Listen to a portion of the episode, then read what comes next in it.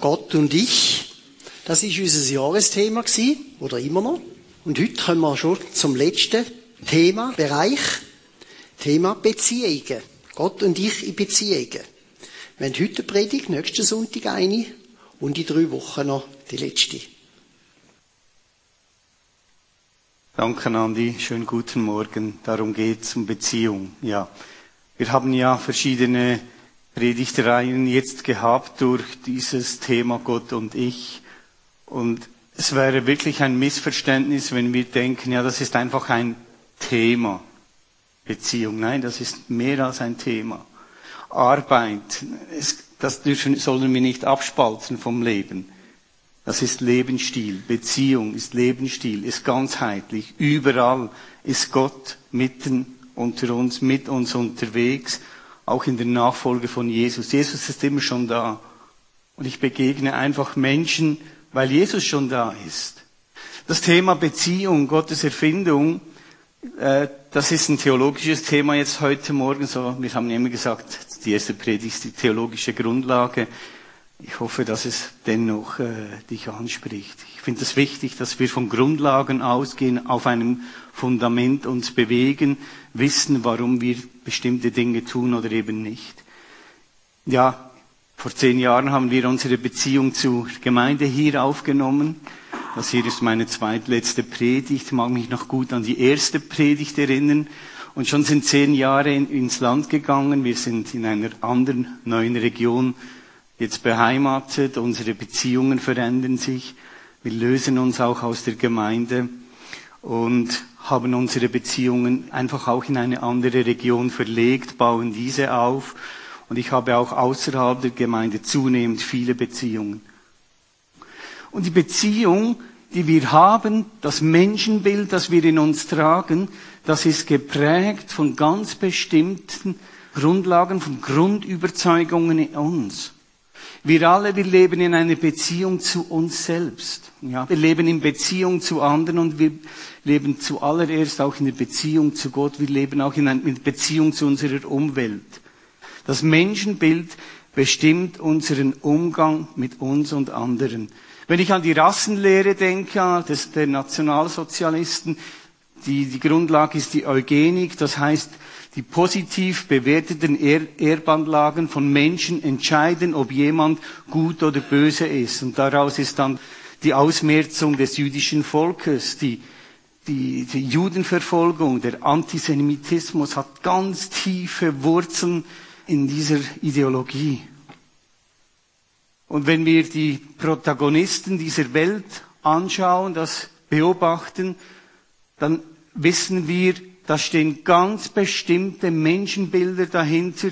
Wenn es irgendwo im größten Land dieser Welt ein Erdbeben gibt, Menschen sind eingesperrt, brauchen Hilfe und die Regierung sagt, Corona, ihr dürft nicht raus und sie sterben einfach dann ist das ein ganz bestimmtes Menschenbild, das dazu führt, wie man mit sich und anderen umgeht.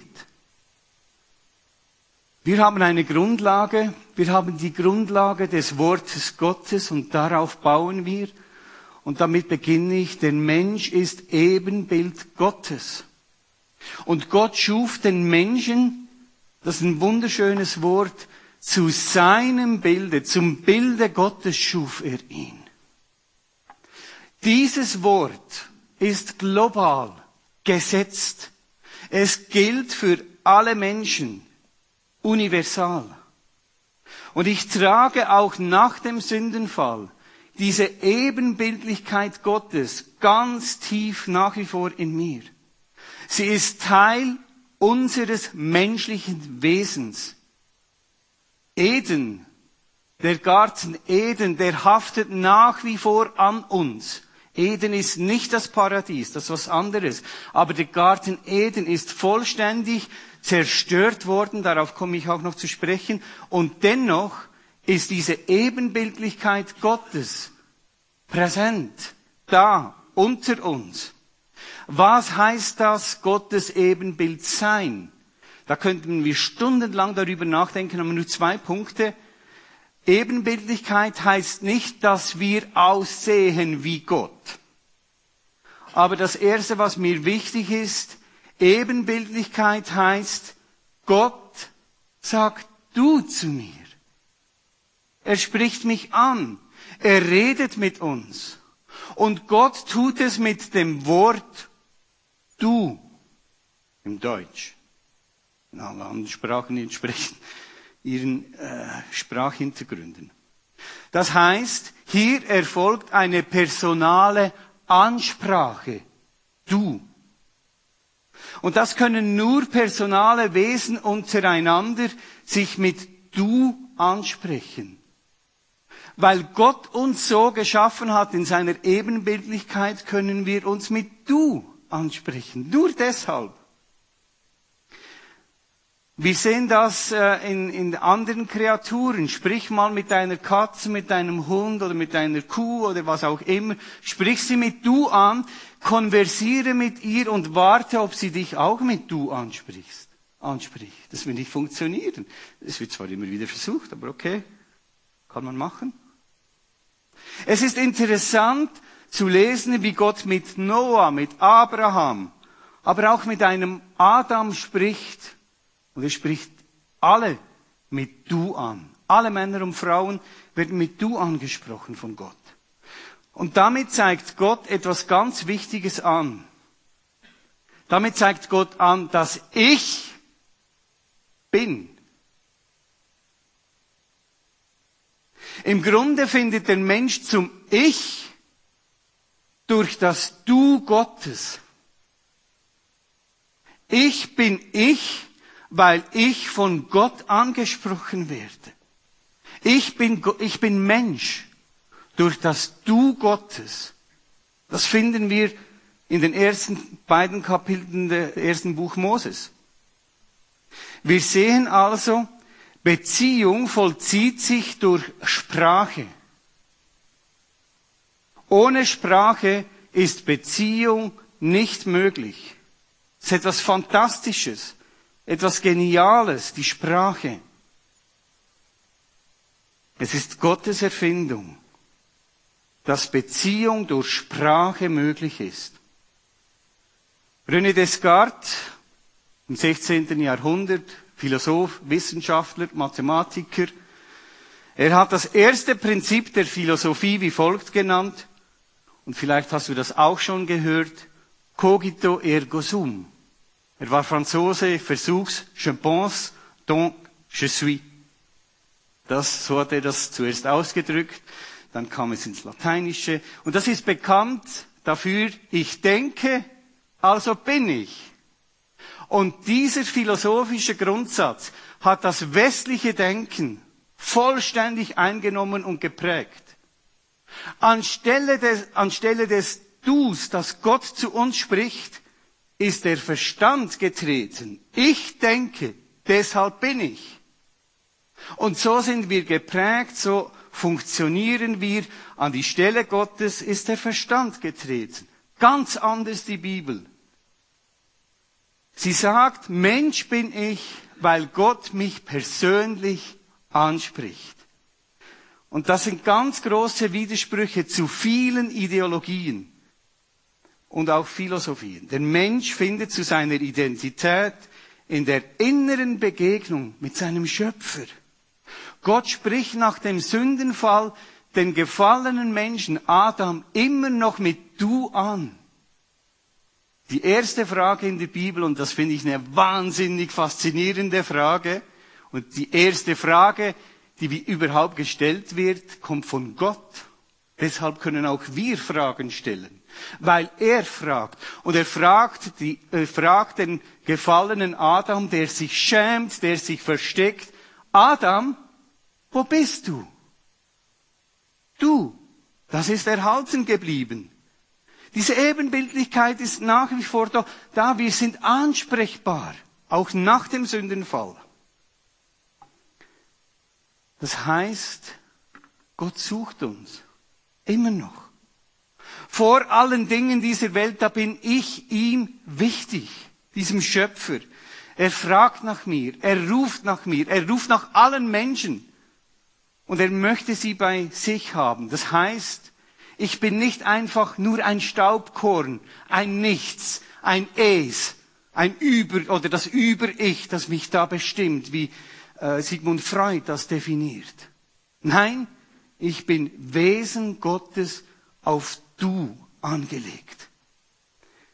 Und ich bin fest davon überzeugt, wer das vergisst, auch als Christ, und wer das, vielleicht, wer das noch nie gehört hat als Mensch, der ist verloren in sich selbst.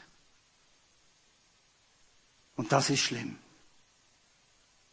Das bedeutet, dass Menschen, und so wird gesprochen, sich selbst suchen. Ja, ich, ich will mich zuerst finden.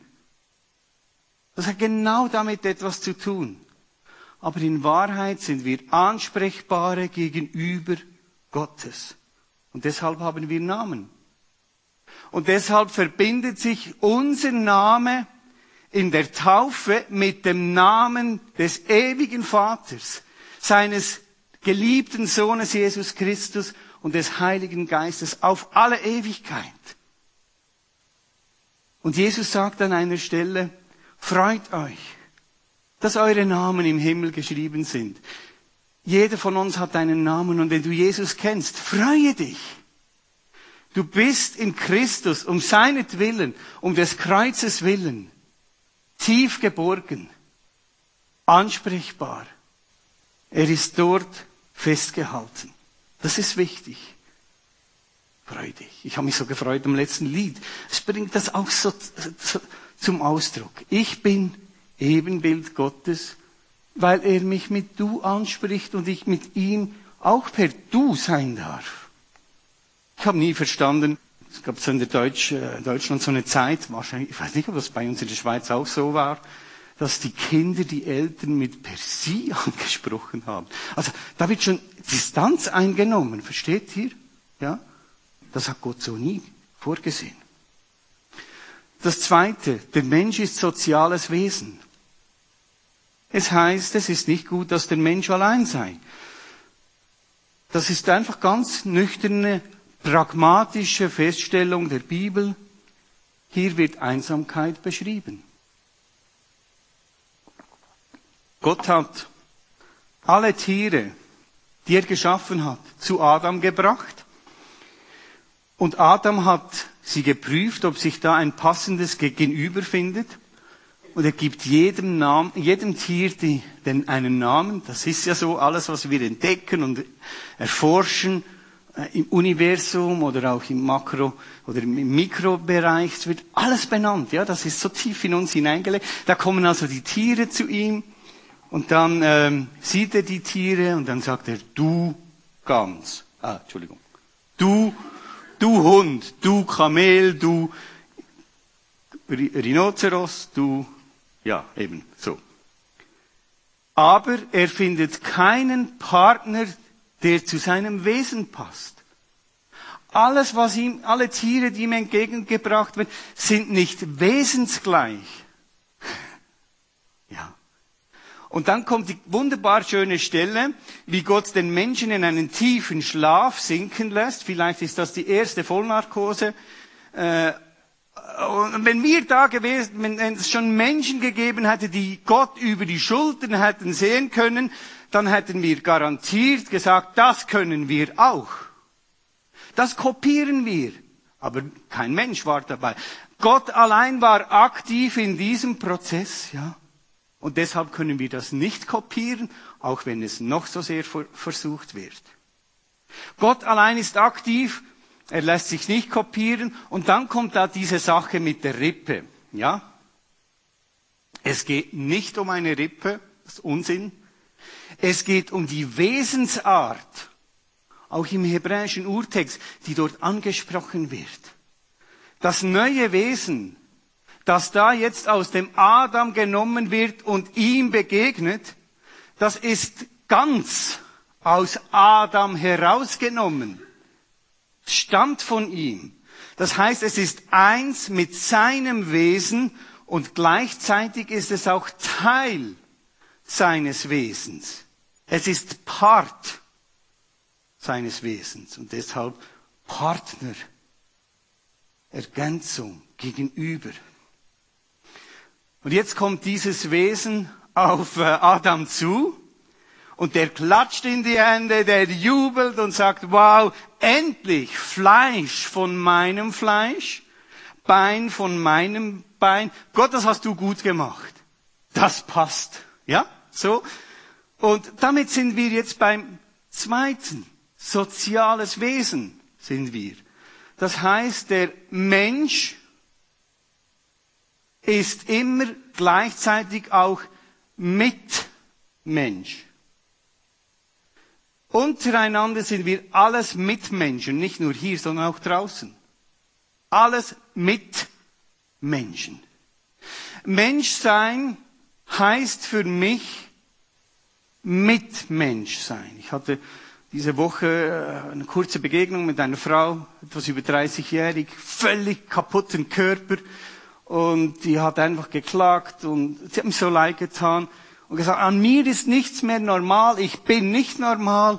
Und ich merke das und ich habe ihr in die Augen geschaut und gesagt, nein, du bist normal. Du bist einzigartig. Und dann hat sie mich mit großen Augen angesehen. Ah, das ist ein gutes Wort. Ja, das bist du. Einzigartig. Und so sind wir immer mit anderen Menschen als Mitmenschen unterwegs. Und jetzt ist es spannend, wie, da, wie Adam umgeht, dieser erste Mensch, dieser Erdmensch.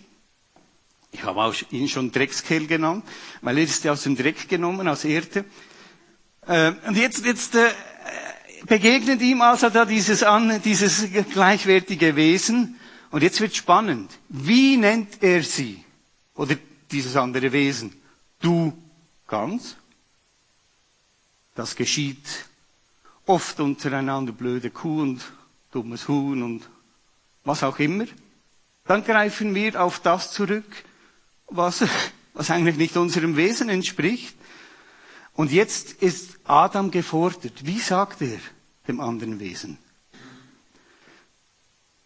Und es ist spannend, er setzt sich selbst ein. Hebräisch heißt Mann Ish.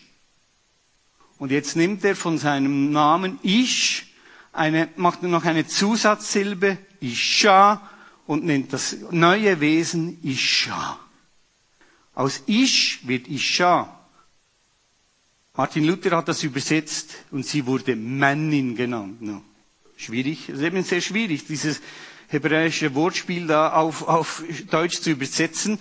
Aber es geht darum, dass die Beziehung zwischen Menschen erst recht die Beziehung zwischen Mann und Frau dort stattfindet, wo der eine Partner sich ganz dreingibt, sich dem anderen mit seiner ganzen Person, mit seinem ganzen Wesen hingibt an den anderen.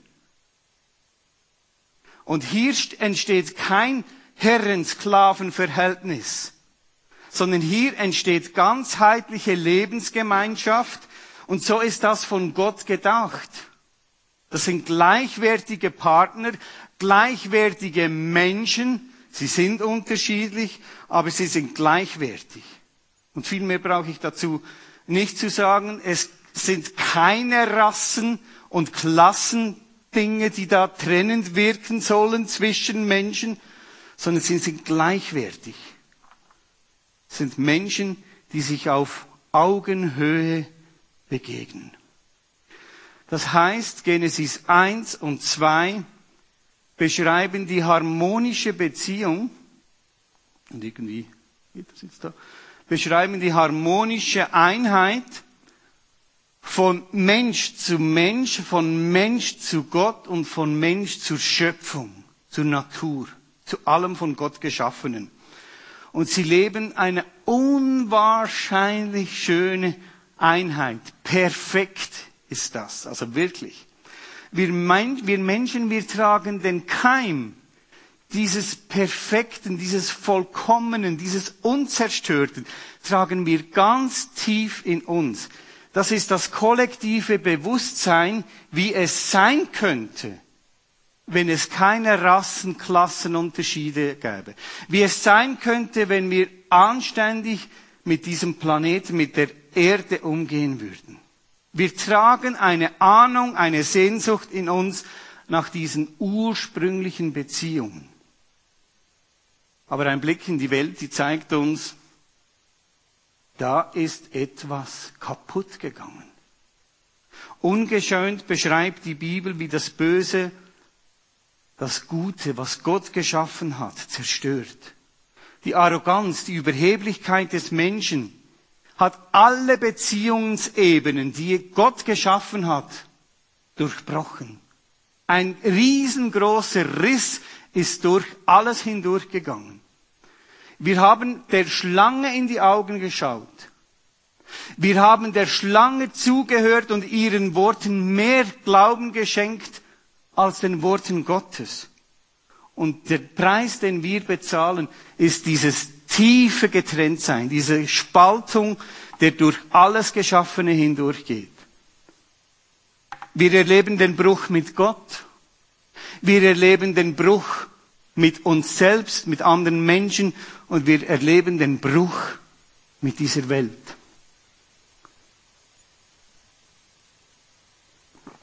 Und jetzt komme ich noch zum dritten. Ebenbild Gottes sein, das heißt, ich lebe im Bewusstsein, dass Gott immer verbindend, aber auch trennend dazwischen steht. Lass mich das erklären. Jeder Mensch, du und ich, hat ein Verhältnis zu sich selbst. Ich finde das sowas Geniales. Wir können mit uns Kontakt reden, äh, in Kontakt treten. Das, jeder Mensch ist, steht in Kontakt zu sich. Wer ist das in dir? Mit wem kommunizierst du da?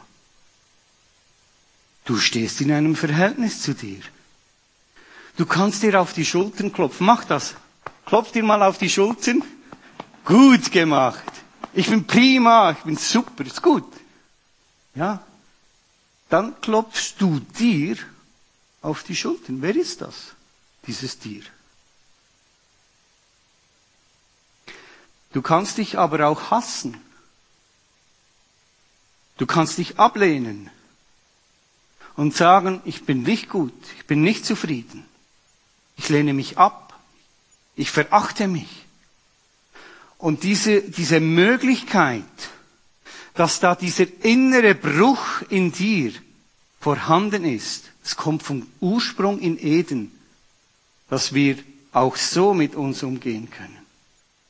Das heißt, wir stehen immer in einem Verhältnis zu uns selbst. Wir pendeln zwischen Hochmut, zwischen Übermut, zwischen Genialität und tiefer Selbstverachtung und Depression. Wir pendeln zwischen Selbstüberschätzung und Selbstverachtung. So verkehren wir mit uns.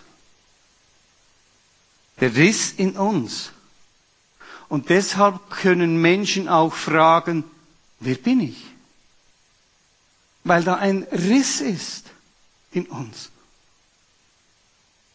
Und jetzt müssen wir einfach verstehen, dass in diesen inneren Riss Gott treten will. Aber ich habe das hier. Ja, genau. Er will nicht, dass du so mit dir umgehst. Er bietet dir so quasi den Umweg über ihn an. Denn dieser Weg direkt zu mir, der ist nicht immer konstruktiv. Aber über ihn schon. Das heißt, ich habe nicht das Recht, mich ständig zu kritisieren. Ich habe nicht das Recht, mich abzuqualifizieren, mich permanent zu hinterfragen, zu denken, ja, ich bin eine Fehlkonstruktion, ich bin eine Null. Wenn wir das tun, wenn du das tust, dann kommen die inneren Aggressionen deines Gegenübers, deines Ich an dich selbst heran. Das heißt, du als Mensch richtest dich selbst. Selbstjustiz. Und manche können sich überhaupt nicht annehmen. Sie lehnen sich permanent ab. Warum? Weil sie nur diesen inneren Weg zu sich kennen aber nicht den Umweg über, über den Schöpfer, der sich Vater nennt zu uns. Wenn du verstehst, so wie ich bin, so bin ich gut. Da hat Gott mich so geschaffen mit meinen Fähigkeiten, mit all meinen Begabungen und Grenzen, aber zuerst einmal bin ich Geschöpf Gottes. Wenn du das verstehst, dann hast du so viel verstanden.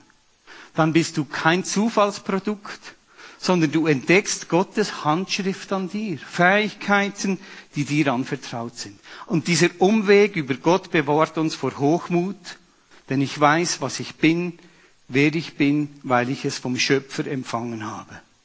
Alles, jeder Atemzug, jede körperliche Kraft, meine Gesundheit, meine Intelligenz, alles ist mir von Gott anvertraut worden. Das meint dieser Umweg über Gott, dieses Dazwischensein. Das heißt aber auch weiter, dass Gott zwischen mir und jedem Mitmenschen steht. Dass ich einen Umweg über Gott machen kann zum Menschen, Mitmenschen. Ihn so sehen darf, wie Gott ihn sehen, sieht. Gott hat jedem Menschen seine Würde gegeben. Und wenn wir das, nur dieses eine Prinzip verstehen würden, dann würden Männer Frauen nicht als etwas Minderwertiges oder als ihr Eigentum ansehen. Dann würden die Kinder nicht ihren Eltern gehören. Sie würden nicht ihre eigenen Pläne in die Kinder hineinprojizieren und sagen, dieses Kind muss das tun und so werden, wie ich es will. Der Umweg geht über Gott. Uns gehört kein Mitmensch. Und wir haben nicht das Recht, über andere Mitmenschen zu verfügen. Das kann nur Gott. Er lebt diese Beziehung zum Mitmenschen. Und ich finde sie über Gott, über sein Herz. Wenn mein Weg zum anderen nicht über Gott führt, bin ich versucht, ihn in das Bild zu verwandeln, das ich für richtig finde. Die Nationalsozialisten haben uns gezeigt, vor über 70 Jahren, wohin das führt. Das Du gehört mir nicht. Es gibt keinen Mitmenschen, den ich verachten darf. Auch wenn er noch so äußerlich und innerlich verunstaltet und verbogen ist, er trägt die Würde Gottes an sich. Noch ein letzter Gedanke. Gott steht auch zwischen mir und der Tier, der Pflanzenwelt, der ganzen Natur, der ganzen Welt. Wenn ich im Bruch mit der Natur, den Tieren lebe, den irdischen, die irdischen Ressourcen einfach ausbeute, wenn ich keinen Weg über Gott habe, keinen Sinn dafür, dann darf ich alles machen, dann ist alles mir gegeben, dann ich, darf ich es ausnutzen, töten, Profit machen, Eigeninteressen ausleben, wie es mir gefällt. Der Kaiser Nero ist eine ganz erschreckende äh, äh, Angelegenheit. Er hat die Stadt Rom angezündet. Weißt du warum? Um einfach das alles zu beobachten und dann ein Gedicht, ein Gedicht darüber zu schreiben. Poesie. Das war Kunst.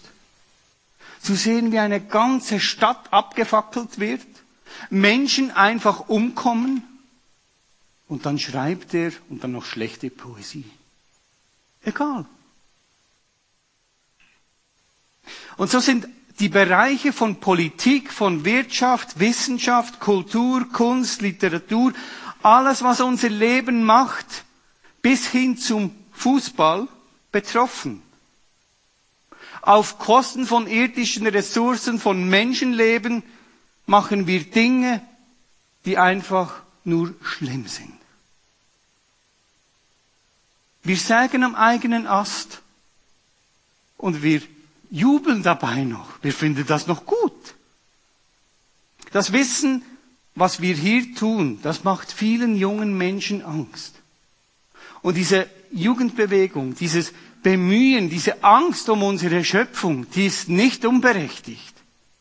Das hat das, die tiefen Wurzeln liegen im Bewusstsein, das ist uns von irgendwoher anvertraut. Wir dürfen das nicht kaputt machen. Das sollen wir nicht. Und das führt zu unheimlichen Ängsten. Aber wenn wir nicht verstanden haben, dass wir mit unserer ganzen Arroganz und dem Denken, wir könnten alle Probleme selbst lösen, wenn wir nicht davon abhalten, werden wir das nicht schaffen. Wir können den ursprünglichen Zustand nicht selbst wiederherstellen. Das wird immer trennen zwischen uns Menschen und Gott sein, wenn wir denken, wir könnten die Probleme alleine lösen. Wenn du das denkst in deinem Leben, du kannst die Probleme alleine lösen, dann wird das dich trennen von Gott, der dir zur Seite stehen will. Den ursprünglichen Zustand kann nur über Gott, über seinen Sohn Jesus Christus, über das Kreuz, über Auferstehung des Lebendigen hergestellt werden. Ich komme zum Schluss. Wir dürfen jetzt in die Adventszeit hineingehen. Einmal mehr. Advent heißt Ankunft. Da kommt Jesus, der, der ist angekündigt. Wir freuen uns auf den Kommenden, auf Jesus Christus. Er ist der Neumacher. Und mit Kolosser 1, 19. Das gebe ich noch weiter als Abschluss. Gott hat beschlossen, mit der ganzen Fülle seines Wesens in ihm, in Jesus zu wohnen und durch ihn das ganze Universum mit sich zu versöhnen. Dadurch, dass Christus am Kreuz sein Blut vergoss, hat Gott Frieden geschaffen. Die Versöhnung durch Christus umfasst alles, alles. Auf der Erde und alles, was im Himmel ist. Jesus ist der Mittler. Jesus ist in den Riss getreten. Jesus überbrückt diesen Riss. Über ihn finden wir Versöhnung. Und jetzt noch ein ganz kurzer letzter Gedanke. Entscheidend ist, dass wir verstehen, dieser Riss, der da durch diese alle Beziehungsebenen hindurchgeht, der hat Gott gesetzt. Ja. Der Mensch hat ihn ausgelöst, aber Gott hat dem Menschen die Konsequenzen aufgezeigt. Und er hat diesen Riss gesetzt. Und wenn wir noch so geniale Ideen und Erfindungen bewerkstelligen, alle technischen Möglichkeiten zu äh, zur Verfügung haben, Gott steht uns immer im Weg. An ihm führt kein Weg vorbei. Und das wünsche ich uns, dass wir kapitulieren, immer wieder neu, auch ich brauche das, und ihm Recht geben und sagen, nur über dich wie die Beziehung zu mir, zu Mitmenschen und zu meiner Umwelt heil. Und dafür danke ich dir. Ich bete noch mit uns. Danke, Vater, dass du diesen Riss siehst, darunter auch äh, leidest. Du siehst, was wir Menschen alles tun, wo das hinführt, wie das auch Angst macht, aber dass du dich anbietest dass du in diesen Riss getreten bist durch deinen Sohn Jesus Christus, so dass die Beziehung zu uns ganz persönlich, zu meinem Ich heil wird. Oh Jesus, ich bitte dich, dass du uns berührst und uns zeigst, wie wir mit uns umgehen sollen. Dass wir die, uns mit deinen Augen sehen, annehmen, lieben, achten dürfen. Dass wir Mitmenschen auch so sehen dürfen, wie du sie siehst, sie so behandeln. Manchmal gelingt uns das nicht, aber wir danken dir, dass du uns darin leitest, auch unser Verhältnis zur Schöpfung, zu diesen Ressourcen, dass wir sehr oft sehr viel mehr brauchen, in Anspruch nehmen, als uns eigentlich wirklich zusteht. Lass uns auch darüber nachdenken und da eine gute Antwort, einen guten Weg finden über dich. Amen.